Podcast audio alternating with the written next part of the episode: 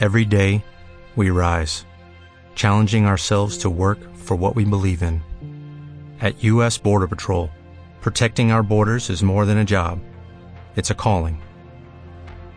Agents answer the call, working together to keep our country and communities safe. If you are ready for a new mission, join U.S. Border Patrol and go beyond. Learn more at cbp.gov/careers.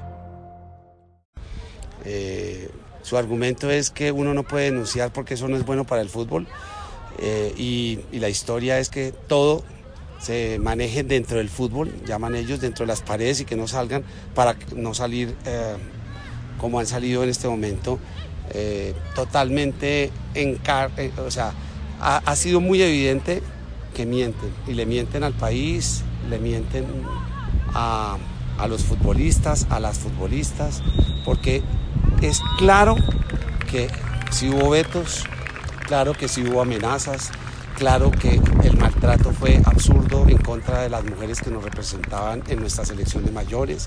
Es claro que sí lo dijeron en muchas oportunidades, lo escribieron, lo manifestaron, hicieron reuniones y hasta que se rompió, se rompió el cántaro y dos de ellas inician y esto ha sido una cascada de denuncias porque a partir de romper el, miedo aparecen las pruebas, aparecen los documentos, aparece la memoria y eso es lo que nosotros hemos venido construyendo. Hicimos toda la labor logística de, de desplazarla, porque las tres viven en el exterior, en España, y eso lo decidimos el lunes porque se apresuraron las cosas con todo el tema de las denuncias y era oportuno con la asamblea de la federación hacerlo antes, porque después ya venía la fecha FIFA, juega la selección de mayores y a este país se le olvida todo. Así que, lo que el compromiso es a que no se pierda esta oportunidad, mantengamos vivo el fútbol profesional femenino y le demos la oportunidad a estas mujeres de ser reivindicadas en sus derechos, porque Ave María si se los han violentado.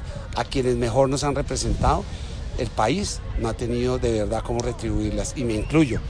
Todos los colombianos hemos sido inferiores para reconocer lo que ellas han hecho por este país.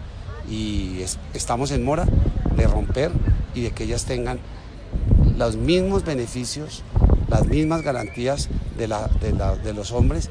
Nadie está hablando de salarios, estamos hablando de garantías de su ropa, de sus viáticos, de sus viajes, tener que pagar tiquetes aéreos para venir a representar al país.